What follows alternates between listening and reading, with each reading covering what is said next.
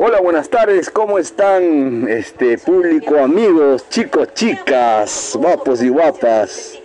Acá estamos pues directamente desde Perú, José Astucuri, acá quiero presentarles a un gran amigo, este, una persona, un referente, un gran ejemplo para lo que es el emprendimiento, un señor de las ventas, un tipo sumamente disciplinado, que, que tiene una experiencia, pues un recorrido en la vida que es digno de imitar es digno de poder escucharlo y es, es conveniente escuchar y aprender de él.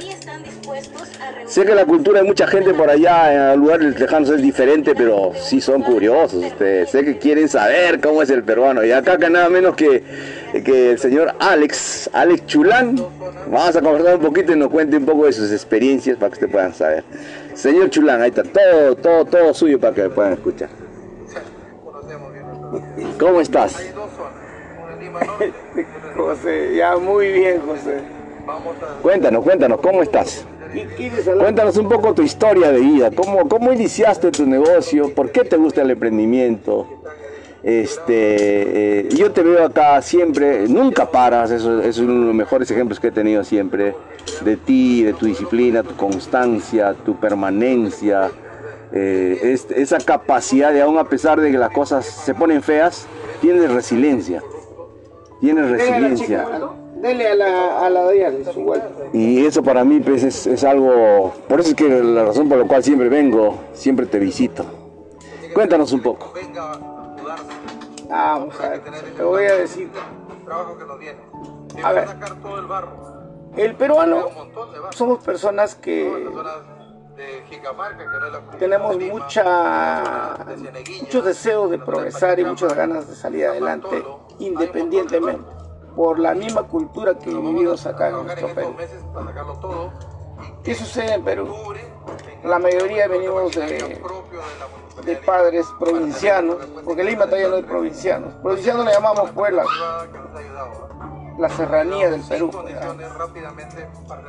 Llegamos aquí, somos hijos de inmigrantes, comenzamos a ver que nuestros padres se sacrifican, pues trabajan de obrero, de, lo que ellos ven pues, para llegar acá a Lima.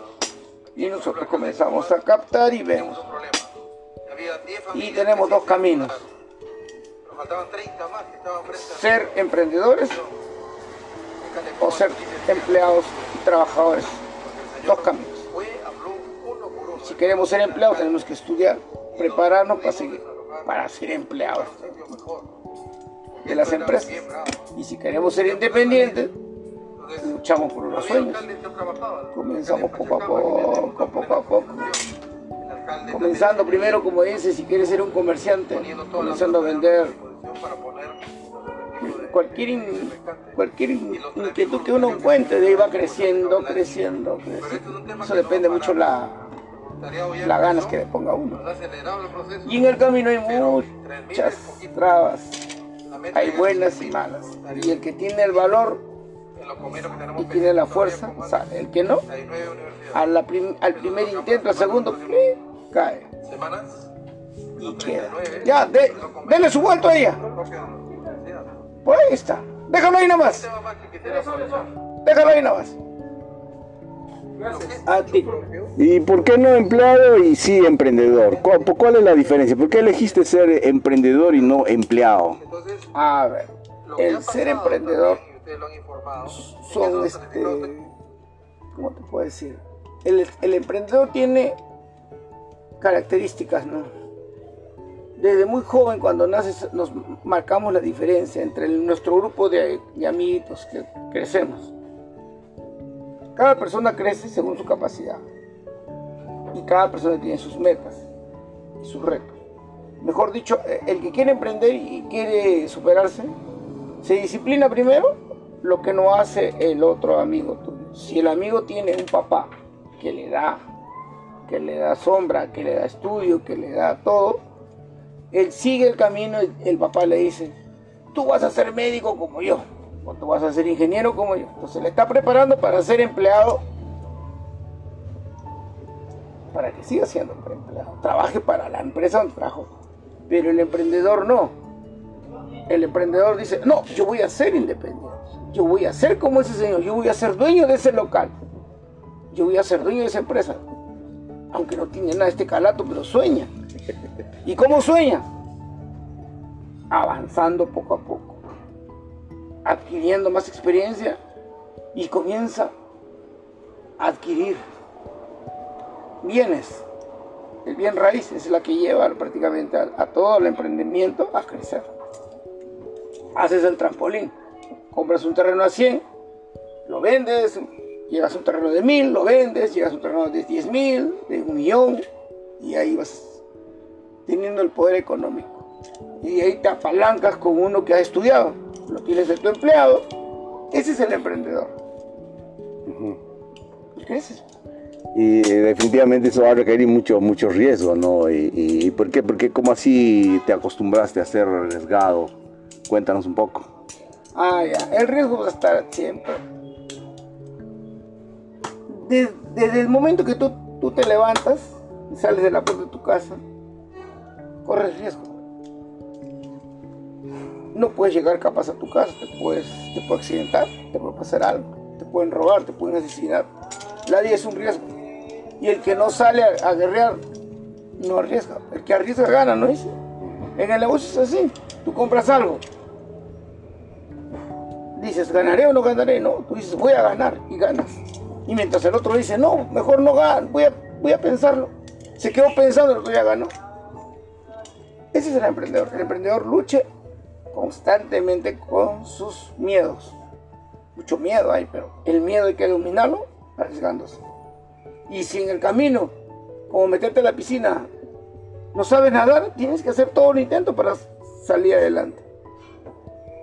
Y el emprendedor, toda la vida, muere con ese pensamiento.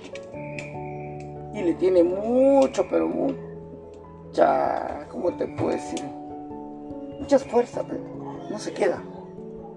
No le tiene miedo a nada. Hasta puede hacer como tú haces, locuras, el ridículo. No, mentira. El que no hace ridículo no arriesga por sus, por sus sueños. Uno tiene que hacer lo que sea, pero llegar a donde quiere.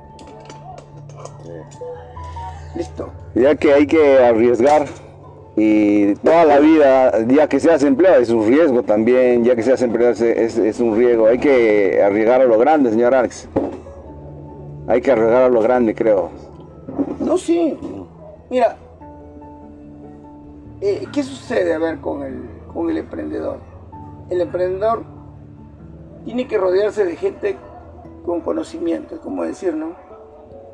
De un buen, buenos técnicos. Y tiene que tener, saber qué piso pisa cuando ya uno tiene un, un cierto dinero, tiene que saber dónde llegar. Porque si tú vas a arriesgar con las ratas que vienen, mueres. Ajá. Eso implica rodearte de gente con, conocimiento, formar un equipo, asesorarte, aun cuando te cueste dinero, ¿no? Así no te cuesta. Así no te cuesta. Porque el conocimiento cuesta. Es como decir, tú vas a un abogado, el abogado te dice, ya, yo te soluciono, pero ¿cómo es? Ajá. Y te dice, ¿qué quieres? Como decía el, ese juez que está en España corrido le decía, ¿cómo quieres? ¿Que un mes, dos meses o que lo saque, que lo absuelva? Rata cochina. Ella tiene ya toda la respuesta. Ella la tiene una mierda. Un profesional, ¿no? Pues es profesional rata. Es un juez.